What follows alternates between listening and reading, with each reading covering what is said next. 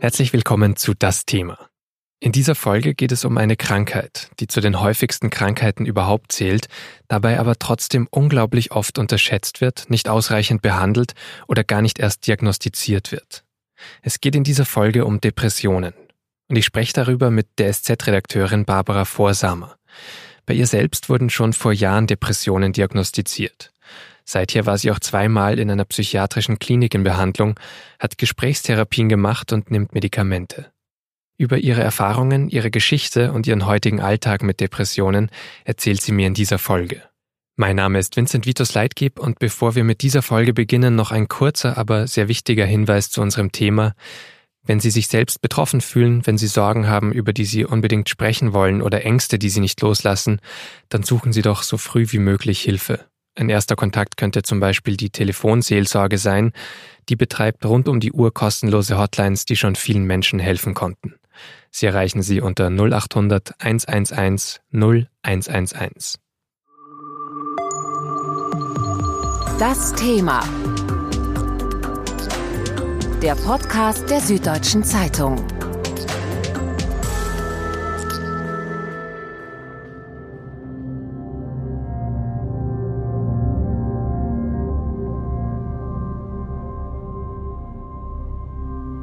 1997 ist Barbara Vorsammer 16 Jahre alt.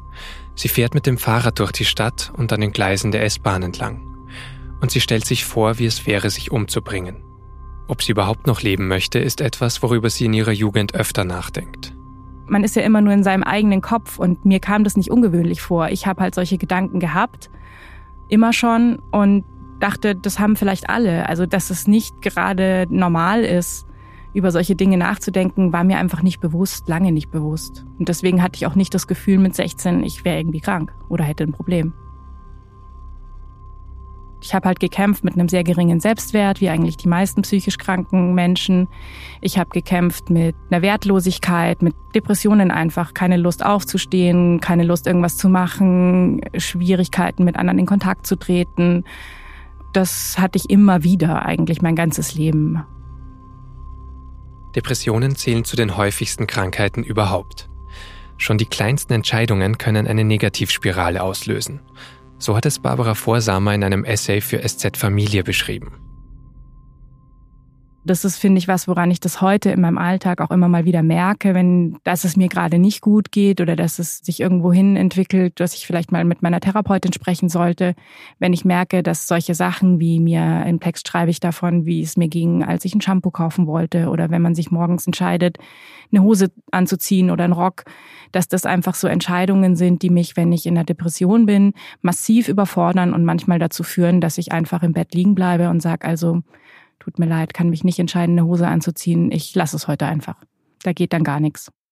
Und was würdest du jetzt dann sagen, Barbara? Wann wurde bei dir dann zum ersten Mal Depression diagnostiziert? Es war tatsächlich so 2005, dass ich vor allem eine massive Schmerzproblematik hatte. Also ich hatte die ganze Zeit Migräne, Kopfschmerzen, Rückenschmerzen und habe das für mich dann eigentlich eher erstmal gedacht, mir geht's halt psychisch so schlecht, weil ich dauernd solche Schmerzen habe damit konnte ich dann mich mit der Diagnose zum ersten Mal so ein bisschen anfreunden, ist vielleicht das falsche Wort, aber sie annehmen, zu sagen, okay, wer so schlimme chronische Schmerzen hat, der darf auch psychisch ein bisschen angeschlagen sein. Dass es aber gar nicht so ist, sondern vielleicht andersrum, dass die Schmerzen auch eine Ausprägung der Depression sind oder dass es eine Spirale ist, wo keiner sagen kann, was von beiden der Anfang und das Ende ist. Das habe ich dann auch erst viel später gesehen und zu sagen, dass die Depression einfach auch so da ist. Das ist ja dann wieder diese Stigma-Geschichte. Ich glaube, es fällt ja vielen leichter, erstmal eine körperliche Beschwerde wahrzunehmen und damit zum Arzt zu gehen, als für eine psychische. Absolut, absolut. Also das war auch, glaube ich, für mich der Weg, da überhaupt ranzukommen. Also dass man sagt, erstmal gehst du in eine Tagesklinik für chronisch kranke Menschen und da redest du dann auch mit einer Therapeutin. Aber das ist natürlich keine Psychotherapie, sondern das ist eine begleitende Schmerzgesprächstherapie und so. Und das war für mich viel leichter, so erstmal anzufangen und da ein bisschen anzufangen zu reden, wie komme ich mit meinem Alltag klar und so. Also wenn damals jemand zu mir gekommen wäre und gesagt hat, so, und jetzt machen wir eine Psychoanalyse und reden über deine Kindheitstrauma, ich wäre ja schreiend davongelaufen. Insofern, für mich war das eher eine psychische Frage, ob ich mit diesem Begriff für mich was anfangen kann. Also dafür habe ich Jahre gebraucht, mich nicht total krass gegen diesen Begriff, ich bin depressiv, ich habe Depressionen zu wehren. Und immer wenn Ärztinnen und Ärzte oder Therapeutinnen und Therapeuten zu mir gesagt haben, es ist vielleicht was Psychisches und vielleicht brauchen sie Medikamente, ich da einfach einen immensen Widerstand hatte und meistens erstmal den Arzt gewechselt habe oder so. Glaubst du, das ist eine natürliche Reaktion, die viele so haben? Ich glaube schon. Mein Eindruck ist, dass das Stigma in den letzten Jahren schon ein bisschen kleiner geworden ist, dass man da jetzt mehr drüber redet. Wobei das natürlich auch schwer zu sagen ist, weil ich mich da natürlich erstens dadurch, dass ich mich selber so geöffnet habe, sich mir gegenüber natürlich auch viele Leute öffnen und ich jetzt eigentlich sehr häufig Gespräche darüber führe, die sehr offen sind und ich mich natürlich auch in einer sehr akademisch-urbanen, liberalen Großstadtblase befinde, wo man sich vielleicht eher dazu bekennt, einen Therapeuten oder eine Therapeutin zu haben, als das vielleicht in anderen Milieus und Umfeldern der Fall ist. Wie lange hat dieser Prozess gedauert? Von zum ersten Mal wegen chronischer Krankheit, also Schmerzen sozusagen zum Arzt zu gehen, bis du dann angenommen hast, dass es eben auch diese psychische Krankheit ist. Mhm. Es ist eine Depression. Das hat dann nochmal so zwei, drei Jahre gedauert, würde ich sagen. Also das war dann 2007, 2008. Also 2008 war dann auch mein erster stationärer Aufenthalt in einer psychiatrischen Klinik. Und das war dann der Moment, wo ich es mir einfach auch nicht mehr wegdiskutieren konnte, dass ich ein psychisches Problem habe. Wie hast du es dann wegdiskutiert? Kannst du da ein Beispiel geben? Also ich bin in einer depressiven Phase, geht mir schlecht, geht aber vielen Menschen öfter mal schlecht und dann finde ich andere Gründe, warum es mir gerade schlecht geht, weil mir meine Wohnung nicht gefällt und ich eine neue suche gerade, weil ich gerade meinen Job angefangen habe und alles furchtbar stressig ist, weil ich mich gerade von meinem Partner getrennt habe. Das waren dann so willkommene Erklärungsansätze was eben für mich dann immer bedeutet hat, ich muss nicht in die Therapie, sondern ich muss mein Studium endlich beenden und dann wird es mir besser gehen. Oder ich muss nicht in die Therapie, sondern ich muss endlich nach München und meinen Traumjob anfangen und dann wird es mir besser gehen. Ich finde es im Nachhinein echt interessant, dass ich sagen muss, ganz, ganz richtig schlimm ist es zum ersten Mal geworden, als eigentlich alles endlich so war, wie ich das immer wollte, weil ich dann einfach, glaube ich, keine andere Erklärung mehr gefunden habe. Also als du hier in München angekommen genau, bist, also im guten ich Job. Dann eine Festanstellung. Ich war dann in der Stadt, in der ich leben wollte. Ich hatte den Partner, den ich wollte. Ich hatte eine schöne Wohnung. Und es ging mir immer schlechter. Und das war dann einfach so das nicht mehr wegdiskutierbare Zeichen, dass man sagt, okay, da muss man tiefer gucken. Wer hat dann die Entscheidung getroffen, dass du eben auch stationär auf einer Psychiatrie bist, in einer Klinik? Ich selber. Ich habe einfach selber dann irgendwann beschlossen, das geht jetzt nicht mehr. Also es ging über mehrere Wochen. Ich war halt immer krank geschrieben, bin dann zu Hause geblieben. Meine Hausärztin hat mich immer wieder krank geschrieben, gesagt, Sie müssen sich erholen, Sie müssen sich erholen. Aber erholen hilft überhaupt nichts gegen eine Depression. Also wenn man sich ins Bett legt mit einer Depression, das macht man zwar dann, weil man nichts anderes machen kann, aber helfen tut es einfach gar nichts. Und dann dachte ich mir halt, wenn ich eh schon krankgeschrieben bin und eh schon nicht arbeiten kann, dann kann ich jetzt auch die Zeit nutzen und vielleicht hilft mir ja irgendwas und irgendwer. Und dann bin ich in die Klinik gegangen. Ich habe da erstmal so ein Vorstellungsgespräch oder so ein Aufnahmegespräch gemacht. Eigentlich in der Erwartung, dass sie mich wegschicken und sagen, also so richtig krank sind sie nicht und stationär brauchen sie nicht und so weiter. Haben mich aber gleich da behalten und dann war ich da. Also direkt tatsächlich. Das geht dann auch so schnell. Also Wahrscheinlich nicht immer, weil nicht immer Plätze frei sind und so, aber in dem Fall ging es recht schnell. Ja, ich war dann gleich da und bin da geblieben. Und wie läuft dann der Tag dort ab? Ist das dann einfach viel Gesprächstherapie und? Also in der Klinik, in der ich als erstes war, in der ich 2008 war, da war sehr viel Therapie, sehr viel Gesprächstherapie, sehr viel Gruppentherapie, auch sehr viel so expressive Therapien, also malen, tanzen und solche Dinge. Also da war ziemlich viel Programm. Ich war später, 2011, nochmal in einer anderen Klinik. Da war das ganz anders. Da war der Alltag sehr viel klinischer, sehr wenig Therapie, dafür sehr viel mehr Medikamente. Also das ist von ähm, Klinik zu Klinik durchaus sehr unterschiedlich.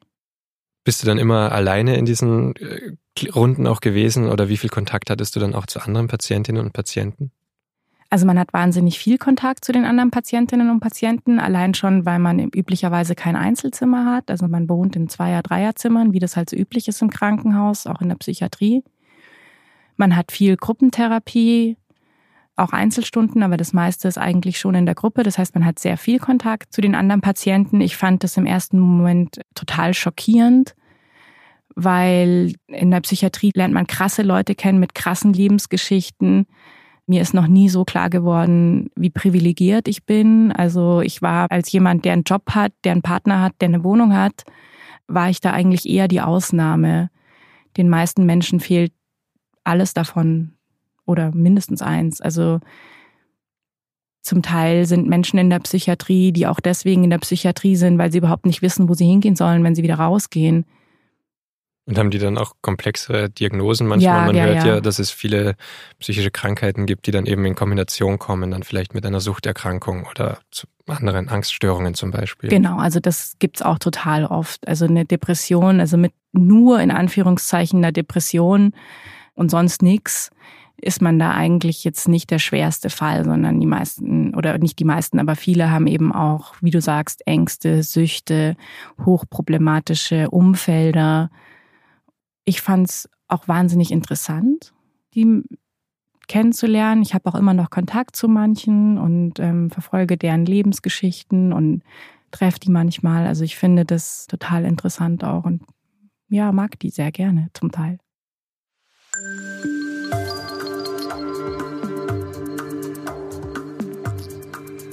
Es gibt keine genauen Zahlen, wie viele Menschen in Deutschland mit Depressionen leben.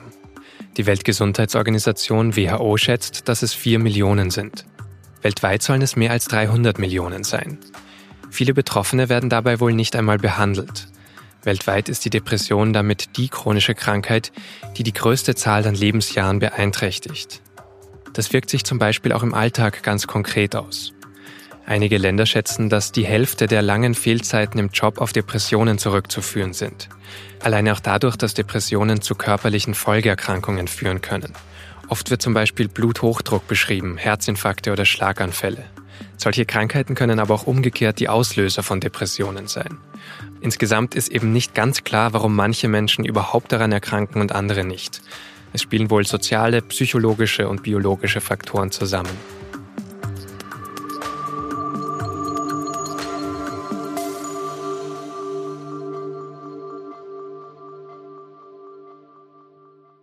Barbara, du hast deine Krankheit in einem Essay öffentlich gemacht für SZ Familie, das Magazin.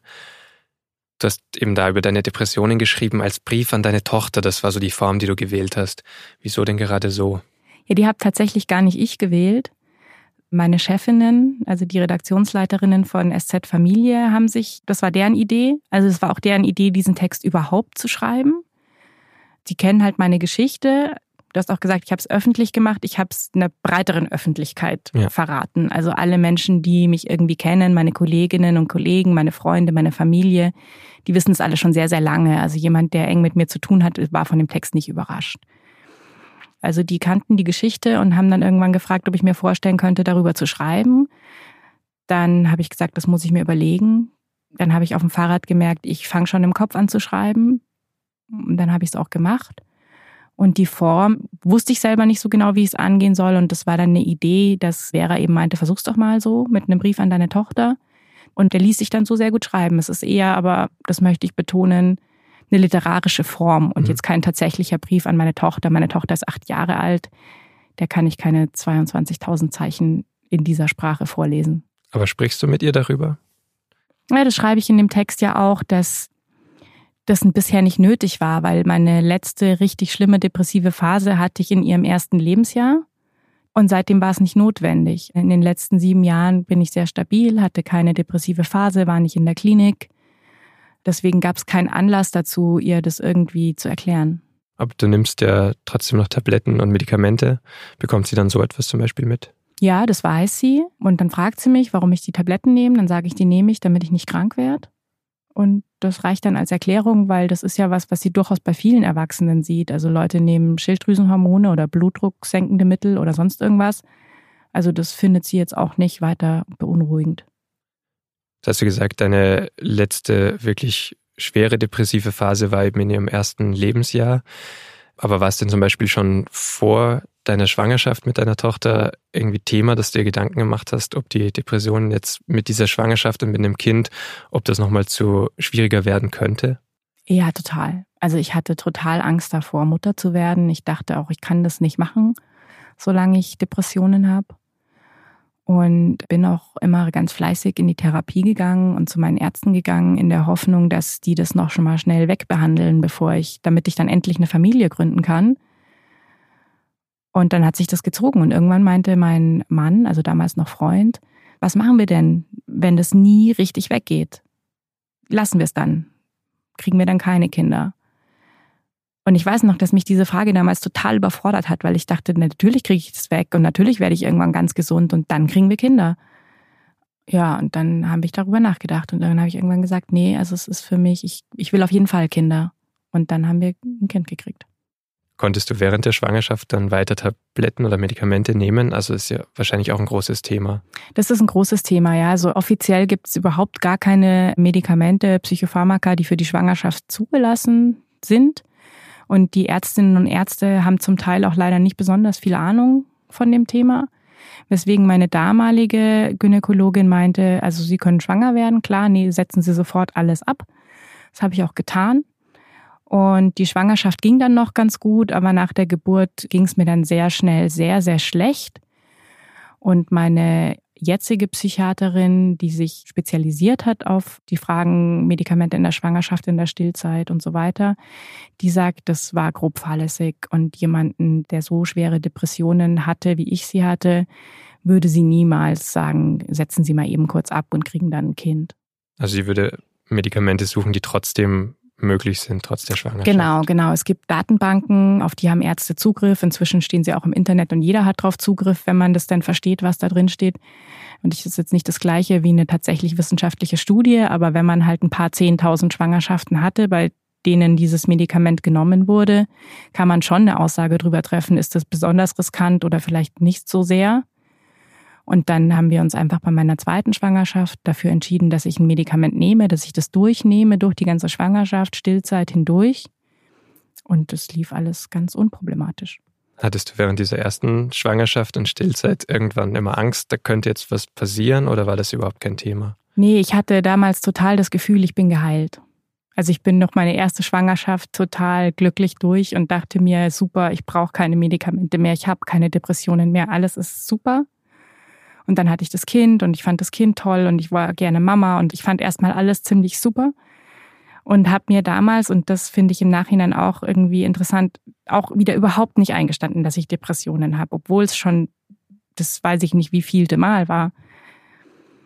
Ich hatte ja dann irre Magenprobleme und bin von einem äh, Magenarzt zum nächsten gelaufen und war beim Endokrinologen und beim Gastroenterologen und sonst noch wo um eben herauszufinden, warum ich nicht mehr essen kann, warum ich mich dauernd erbreche, warum ich so abnehme. Und war einfach überhaupt nicht bereit für die Botschaft, dass sich diesmal die Depression eben so zeigt. Aber es war eigentlich dasselbe Muster wie 2005, also was körperliches erst. Genau, genau. Also 2005 waren es die Schmerzen, 2011 war es der Magen. Das macht die Depression aber oft, dass sie sich unter körperlichen Symptomen versteckt. Wie ging das dann eben mit dem Neugeborenen? Hattest du dann keine Zeit für sie sozusagen oder wird sich das im Umgang ausgedrückt? Ich habe eigentlich immer sehr gut funktioniert. Also ich bin aufgestanden, ich habe ihr was zum Essen gemacht, ich habe sie gewickelt, ich habe sie gebadet, ich habe mit ihr gespielt, ich habe sie durch die Gegend geschoben. Also so nach außen hin, so das, was tatsächlich, was die Leute sehen, was gemacht werden muss, das habe ich alles immer hingekriegt. Bis zum Schluss oder eigentlich immer, auch während des Klinikaufenthalts. Mir ging es halt ganz schlecht dabei. Und du musstest ja eben wirklich nochmal in eine Klinik dann. Genau, in dem Zeitraum, genau, ja. Das ging einfach gar nicht mehr. Also das war dann eigentlich auch wieder so wie beim ersten Mal. Ich hatte das Gefühl, es ging alles nicht mehr. Hatte diesmal aber das Gefühl, ich kann nicht in eine Klinik gehen, weil ich ja dieses Baby habe, um das ich mich kümmern muss. Und dann habe ich gegoogelt, was es da so für Möglichkeiten gibt und habe herausgefunden, dass es Mutter-Kind-Kliniken gibt. Dann habe ich da angerufen und wollte mir das mal anschauen. Also ich hatte eigentlich nur so einen Informationstermin und keinen Ich weiß mich ein Termin. Und dann war ich da und hatte ein Gespräch mit der Oberärztin und die war direkt so, sie fahren nicht mehr nach Hause und hat mich nicht mehr gehen lassen. Und deine Tochter? Die hat mein Mann mitgenommen. Also meine Mama und mein Mann gemeinsam letztlich nur um abzuwarten, wann endlich auf der Mutter-Kind-Station eben ein Platz frei ist. Es gibt leider nicht sehr viele. Damals waren es fünf, fünf Mutter-Kind-Plätze in ganz Bayern. Und da waren wir dann zwei Monate. Zwischendurch war ich noch mal eine Woche auf der Krisenstation. Da haben sie mich dann quasi noch mal rübergeschoben, weil es mir so schlecht ging, dass sie gesagt haben, also auf einer offenen Station, das können wir gerade nicht verantworten. Ich stelle mir die Trennung vom Kind natürlich trotzdem sehr schwierig vor. Hättest du dann irgendwie, wenn du jetzt gehen hättest wollen, hättest du gehen können oder wärst du wirklich in dieser Station fest gewesen in den Tagen, wo sie nicht dabei war? Nee, es kann einen äh, niemand zwingen. Also das ist so ein Missverständnis, was geschlossene Psychiatrien betrifft. Also es gibt zwar die Möglichkeit einer, einer Zwangseinweisung, aber da sind die Hürden relativ hoch.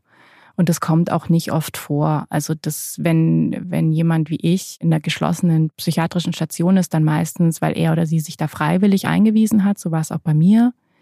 Mein freiwillig ist dann schon so, dass die Oberärztin halt eben sagt, ich finde, sie sollten da jetzt hingehen und dann nickt man irgendwie. Also ist klar. Aber Geschlossen bedeutet, dass dann eben die Tür zu ist zum eigenen Schutz, man kommt nicht raus oder nur in Begleitung. Aber wenn man jetzt sagen würde, ich breche die Therapie ab, ich will jetzt nach Hause sofort, ich will einfach nicht mehr hier bleiben und ich will mich nicht behandeln lassen, das ist das Recht eines jeden Patienten in Deutschland. Also egal ob bei psychischen oder physischen Krankheiten, man kann jede Behandlung abbrechen und welche Medikamente und Therapien man annimmt oder auch nicht, das darf man selbst entscheiden. Wie war das dann in der Zeit danach? Also du hast gesagt eben, du hast schon davor viel mit deinem Freund, jetzt Ehemann, darüber gesprochen. Der musste das ja dann auch auffangen und einiges mittragen. Wie geht er mit dem Thema um? Der geht da sehr gut damit um. Der kommt da viel, viel besser klar damit als ich. Also ich hatte ja eben, das habe ich ja anfangs schon gesagt, mit so Wörtern wie Psychotherapie, Psychiatrie, um Gottes Willen am besten noch Antidepressiva, ganz, ganz schlimme Probleme, wollte damit nichts zu tun haben, habe dann irres großes Stigma gesehen und er gar nicht. Also für ihn war das immer kein Problem. Und was er auch gut kann, ist, dass er sich abgrenzen kann. Also dass er mir zwar sehr viel hilft und auf irgendeine gewisse Weise schon immer für mich da ist, aber irgendwann dann halt auch nicht mehr. Und ich glaube, das ist das Wichtigste, was Angehörige machen müssen, dass sie irgendwann auch eine Grenze ziehen und sagen, ich sehe, es geht dir total schlecht, aber so schlecht, dass ich dir gerade nicht mehr helfen kann. Deswegen kann ich dich in die Klinik fahren? Soll ich deine Therapeutin anrufen? Soll ich dir helfen, eine neue Therapeutin zu suchen, wenn du mit deiner alten nicht mehr reden willst? Oder was auch immer, aber da wirklich zu sagen, ich bin nicht dein Therapeut, ich bin der, der dich hinfährt. Also ganz am Ende dann doch Grenzen zu ziehen. Genau, ja. genau, genau. Du hast das vorhin schon angedeutet, ihr habt dann noch ein Kind bekommen. Wir haben dann noch ein Kind bekommen, ja. Wie alt ist das jetzt? Das ist jetzt, also mein Sohn ist jetzt vier. Die Kinder sind eben vier Jahre auseinander, weil ich mich erstmal nicht so richtig getraut habe nochmal. Ich dachte Pause und erstmal stabil werden und so weiter. Und dann habe ich meine Psychiaterin aber irgendwann gefragt, ob ich eben, ich würde gern eben nochmal ein Kind bekommen. Und dann haben wir erstmal die Medikamente umgestellt und damit ging es dann sehr gut. Weil insgesamt hast du, glaube ich, gesagt, im Text geschrieben, eine Wiedergutmachung. So ja, es war, ja, es hat sich für mich gut angefühlt und dass es einfach doch geht. Und die ganze Zeit über war ich stabil. Ich bin überhaupt nicht so ins Wackeln gekommen. Also beim ersten Wochenbett, meine erste Elternzeit, das hat sich wirklich für mich angefühlt, als wäre der Boden unter meinen Füßen weg und das ging gar nicht mehr. Ich war total im Rutschen. Und das war beim zweiten Kind dann einfach gar nicht mehr so. Das lief einfach alles sehr, sehr entspannt. Und dann der Alltag eben mit zwei Kindern und jetzt im Beruf funktioniert es eben auch sehr gut. Du hast gesagt, eben 2011 war das letzte Mal wirklich schwieriger, ja. die Krise. Also das war's. Also die letzten sieben Jahre gingen jetzt einfach wirklich sehr, sehr gut.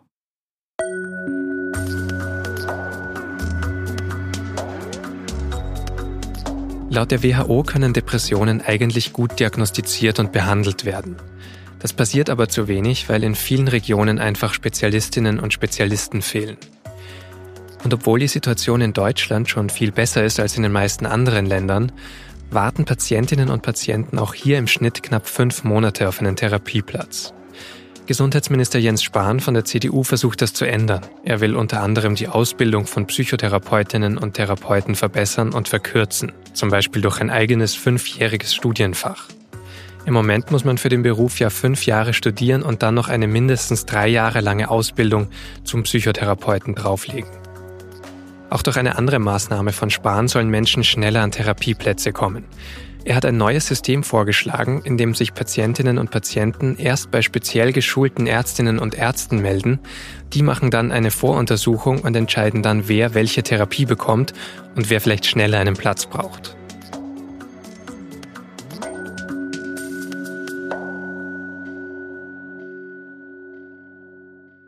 Also was ich problematisch daran finde, ist, dass es eine zusätzliche Stufe ist. Also es ist eine zusätzliche Hürde. Also dass man eben schneller dann ein Notfallgespräch bekommt, wenn es so funktionieren würde, das wäre erstmal gut. Aber das ist tatsächlich was, was es ja jetzt auch schon gibt. Also es gibt ja psychiatrische Ambulanzen oder therapeutische Ambulanzen. Das ist schon ein erster Schritt und es ist besser als nichts. Aber für die meisten geht es ja darum, dann längerfristigen Therapeuten oder eine Therapeutin zu finden, mit der man sprechen kann. Und da hilft so ein Notfallgespräch mit jemandem, zu dem ich dann aber, selbst wenn ich mich gut verstanden habe, nicht mehr weitergehen kann, weil der mich dann weiter verweist zu jemandem, den ich dann vielleicht nicht so mag. Und dann muss ich nochmal weiter und nochmal weiter.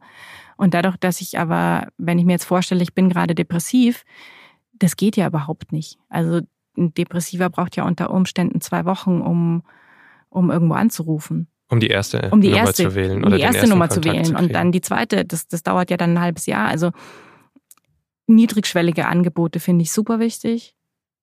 Und wenn es in die Richtung geht, dann fände ich das auch gut. Aber vor allem geht es darum, mehr Kassenzulassungen für mehr Therapeuten zu schaffen, damit es die eben gibt. Ja, weil im Moment ist es einfach eine Verwaltung des Mangels. Es gibt einfach zu wenige und deswegen kriegt man keinen Platz und muss so viel anrufen und steht auf tausend Wartelisten und so weiter. Wie schwer ist es dir dann gefallen, damals einen passenden Therapeuten zu finden? Es hat schon gedauert, weil man sich, also, oder mir ging es zumindest so, wenn man so den ersten Schritt geht und zum ersten Mal sich dann endlich aufrafft, irgendwo anzurufen, dann kriegt man einen Termin, dann geht man da zum ersten Mal hin, dann findet man alles komisch und rafft sich eventuell dann trotzdem auf, die Therapie zu machen.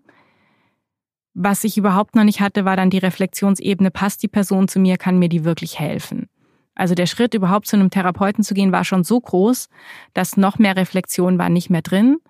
Und das ist aber eigentlich das Wichtigste. Man braucht jemanden, der richtig gut zu einem passt, dem man total vertraut und wo man einfach selber die ganz tiefe Überzeugung hat, der oder die kann mir helfen. Denn ohne diese eigene Überzeugung geht nicht viel. Das hatte ich dann erst viel später, dass ich gesagt habe, naja, bei der Person glaube ich nicht dran und bei der Person schon und deswegen wechsle ich jetzt nochmal. Hatte ich am Anfang nicht das Gefühl, dass ich mir das leisten kann. Weil der Zeitdruck da war sozusagen. Weil der Zeitdruck da war, weil es so schwer ist, überhaupt einen Therapeuten oder eine Therapeutin zu bekommen und dann auch noch zu sagen, der oder die passt mir nicht, hatte ich das Gefühl, das Recht habe ich nicht. Und wo ich aber heute sagen würde, wenn es nicht passt, dann hilft es auch nichts. Wie zentral sind denn eben Medikamente in der Behandlung jetzt für dich und was würdest du sagen allgemein? Für mich waren sie sehr zentral und ich glaube, sie sind auch allgemein sehr zentral. Es kommt drauf an. Es gibt natürlich auch Menschen, die eine Problematik haben, bei denen eine Gesprächstherapie, eine Psychotherapie alleine auch hilft. Es gibt auch Menschen, für die sind die Medikamente das Allerwichtigste. In den allermeisten Fällen ist es, glaube ich, irgendwie eine Mischung. Was, glaube ich, wichtig ist, ist, dass wenn man so ganz, ganz tief in der Krise steckt, dann braucht man mit Therapie überhaupt nicht anfangen. Also damit man therapeutisch was bewegen kann, braucht es so eine Grundstabilität, die in meinem Fall ohne Medikamente nicht erreicht werden konnte. Und ansonsten ist es höchst unterschiedlich. Aber gibt es genug Aufklärung darüber, was es an unterschiedlichen Medikamenten jetzt gibt? Also ist ja schon auch immer so eine Frage, was schlucke ich jetzt und was macht das mit mir? Es gibt auf jeden Fall unheimlich viel. Also das möchte ich sagen, weil das also auch bei mir sehr, sehr lange gedauert hat, bis man das Medikament gefunden hat, was dann wirklich auch geholfen hat und was ich gut vertragen habe. Das ist durchaus normal. Also das macht einem am Anfang, glaube ich, Angst, wenn man so das erste, das zweite, das dritte Antidepressivum und alles hilft nicht und man denkt sich, oh mein Gott, ich bin untherapierbar. Und dann gibt's einfach auch viele unterschiedliche Dinge. Die meisten Menschen haben ja Angst davor, dass das irgendwie persönlichkeitsverändernd ist oder suchtgefährdend oder so. Die meisten Psychopharmaka sind das überhaupt nicht. Aber es gibt wenige, die vielleicht auch suchtgefährdend sein können. Die gibt es auch, ja. Das sind aber dann keine Antidepressiva, sondern das sind angstlösende Mittel. Die machen natürlich schon süchtig auf die Dauer, aber wenn die eben im, im klinischen Bereich und unter ärztlicher Aufsicht und so, dann kann man sowas schon mal nehmen. Ich habe die immer sehr, sehr ungern genommen, gerade weil die so krass gut wirken. Das hat mir Angst gemacht, dass ich so völlig am Ende war, ganz schlimme Ängste hatte, gedacht habe, ich kann einfach keine Sekunde mehr irgendwas aushalten. Und dann nimmt man so ein Pillchen und fünf Minuten später ist alles irgendwie völlig in Ordnung. Das fand ich zwar angenehm, aber auch erschreckend. Das ist so die erste Hilfe und dann die, die, die Ja. langsam einen guten Ja, und es Spiegel wirkt halt auch nur, so. es wirkt halt auch nur drei Stunden, ja. Also drei Stunden, nachdem man die Tablette genommen hat, steht man wieder da. Mhm. Zahlt die Krankenkasse dann die meisten dieser Therapiemöglichkeiten? Theoretisch ja. In der Praxis ist es so, dass man eben ein Erstgespräch hat oder ein paar Erstgespräche. Ich glaube, bis zu fünf Stunden sind es, in denen sich sowohl Therapeut als auch Patient überlegen können, kann ich mir das vorstellen? Und danach stellt der Therapeut dann einen Antrag, schätzt, wie viele Stunden es ungefähr braucht bei der Krankenkasse und die Krankenkasse bewilligt den Antrag dann oder lehnt ihn ab. Ich habe von vielen Ablehnungen gehört. Ich habe selber keine erlebt. Also insgesamt würdest du sagen, klar, es gibt noch zu wenig Plätze eventuell, aber die Kassen sind zumindest da und man kriegt Unterstützung, auch man kriegt auch in Notfällen Unterstützung in Deutschland. Nee, das würde ich so tatsächlich nicht sagen, weil mhm. das Problem ist, wenn man mal an dem Punkt ist, dass man einen Therapeuten hat, der für einen die Therapie beantragt, die die Krankenkasse dann bewilligt, dann hat man die größte Hürde schon überwunden. Die größte Hürde ist im Moment, einen Therapeuten zu finden und der einen Platz frei hat. Ja, das hattest du vorhin ja auch schon angedeutet. Woran liegt denn das nochmal? Kannst du es kurz erklären? Das ist genauso wie bei allen anderen Ärzten auch. Es gibt eben diese sogenannten Kassensitze. Da gibt es eine bestimmte Anzahl, die einfach irgendwann mal von den äh, Krankenkassen festgelegt wurde. Und damit ich Kassenpatienten abrechnen kann als Therapeut oder als Arzt, brauche ich einen Kassensitz. Das heißt, im Moment haben wir in Deutschland die eher absurde Situation, dass wir zwar ausreichend ausgebildete Psychotherapeuten haben und auch sehr, sehr viele Leute, die gerne eine Psychotherapie hätten, wir diese beiden aber nicht zusammenbringen, weil die Therapeuten keinen Kassensitz, keine Kassenzulassung haben. Das heißt, die können nur Privatpatienten behandeln oder sie machen dann Coaching oder Beratung oder was auch immer, aber sie können keine Kassenpatienten annehmen, weil sie keinen Kassensitz haben. Das ist ja auch ein bisschen die Kehrseite davon, dass das Stigma so ein bisschen abgebaut wird langsam und mehr Menschen sich trauen, vielleicht auch zur Hilfe zu suchen. Auf jeden Fall, die Zahlen gehen hoch und dann gibt es eben privilegierte Menschen, die sagen, dann zahle ich es eben selber. Und es gibt die anderen, die einfach keine Hilfe bekommen. Wenn du zum Abschluss nochmal sagen müsstest, unter all den Therapien und Therapiemöglichkeiten, die du genutzt hast, also zwischen Medikamenten, Gesprächstherapie zum Beispiel, was hat dir denn jetzt am meisten geholfen, dass du jetzt eben schon so lange keine depressive Phase mehr hattest? Was ist es denn? Also ich muss sagen, dass ich natürlich sehr dankbar bin, dass ich so viel Therapie machen durfte. Ich glaube, dass ich mich auch äh, da sehr weiterentwickelt habe, menschlich und viel gelernt habe über mich und meine Geschichte. Auf der anderen Seite muss ich aber auch sagen, dass ich in den letzten 15 Jahren keine Phase hatte, in der ich länger keine Medikamente genommen habe und es mir trotzdem gut gegangen ist. Insofern scheint es in meinem Fall ohne Medikamente auch nicht zu gehen. Ich für mich kann mich da nicht entscheiden. Gibt es diese Möglichkeit eben, dass es ganz weggeht? Das weiß ich nicht. Kein Arzt der Welt wird mir die Garantie geben, niemals wieder eine depressive Phase zu haben, aber dir auch nicht und niemandem. Also es kann immer wieder passieren. Und das ist tatsächlich was, was sich bei mir in den letzten Jahren sehr stark geändert hat, dass ich immer dachte, das müsste irgendwann tatsächlich ganz weg sein und ich müsste ganz gesund sein. Und ganz gesund habe ich mir eben vorgestellt, dass mich irgendjemand mit einem 100% Geheiltstempel irgendwie wieder rauslässt mhm. in die Welt. So ist es nicht, so wird es aber auch nie sein. Mir geht's gut und das ist super.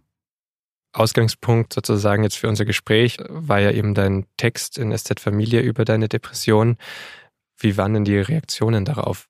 Ich habe wahnsinnig viele Antworten bekommen.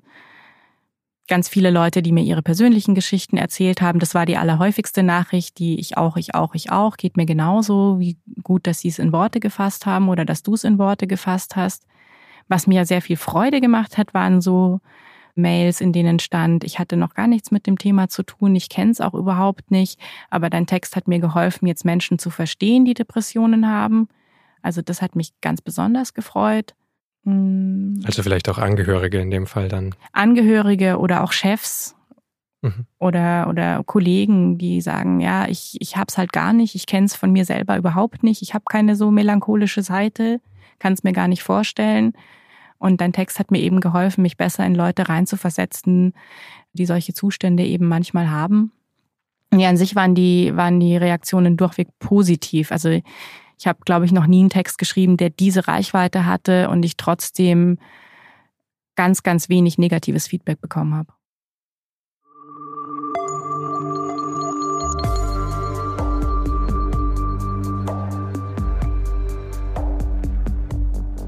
Das war Barbara Vorsammer. Sie schreibt für die SZ vor allem über Familienthemen.